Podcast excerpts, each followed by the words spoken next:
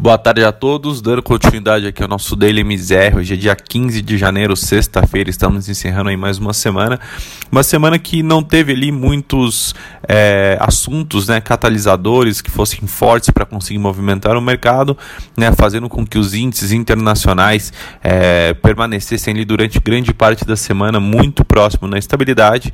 E no dia de hoje tiveram um pregão ali muito mais para o cenário negativo, com os investidores realizando o lucro né, que eles tinham embolsado ali desde a valorização observada no final do ano passado, né, fazendo com que os principais índices acionários americanos fechassem no campo negativo. É, lá fora, o Dow Jones hoje encerra o dia com uma desvalorização de 0,57, enquanto o S&P recua 0,72 e o Nasdaq cai 0,87. Quando a gente vai para o continente europeu não foi diferente também, com o Eurostock 600 fechando o dia em queda de 1,01. Então, realmente um dia bastante negativo ainda para o mercado internacional, que segue ali, né, na ausência de notícias, sem ter ali um rumo é, para que tomar, né, aguardando ali o pacote de estímulos do, do atual presidente Joe Biden, como a gente mencionou.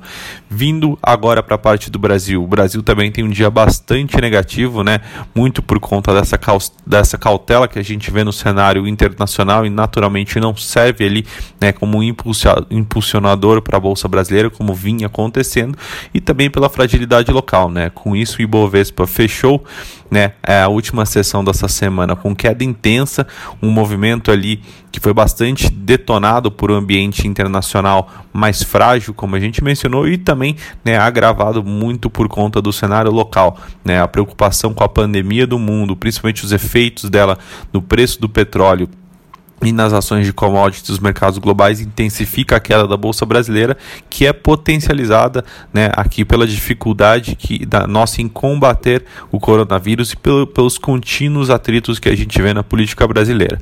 Né. Com isso, o Ibovespa hoje fechou o dia em queda de 2,54 aos 120 mil pontos, né, bem próximo ali das mínimas que ele tocou hoje no pregão intra, intradiário.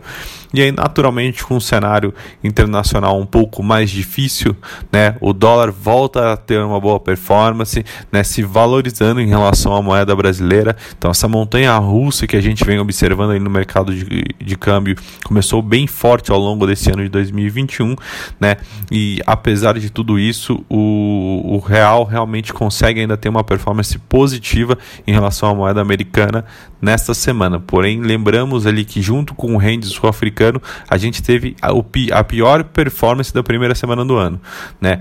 Bom, mas vamos lá, o real fechou hoje cotado, a, desculpa, o dólar fechou hoje cotado a R$ 5,30, né? É, com uma desvalorização ali de 1,93 frente à moeda americana. Vindo para a parte da curva de juros, as taxas hoje é, se ajustam em uma alta, novamente imputando ali prêmio na, na curva de juros brasileira. Isso porque os agentes financeiros já ficam à espera da decisão né, do, Copom do, banco, do Copom do Banco Central, que deve acontecer aí no curto prazo, em meio ali também a uma penalização que a gente vem observando dos ativos brasileiros.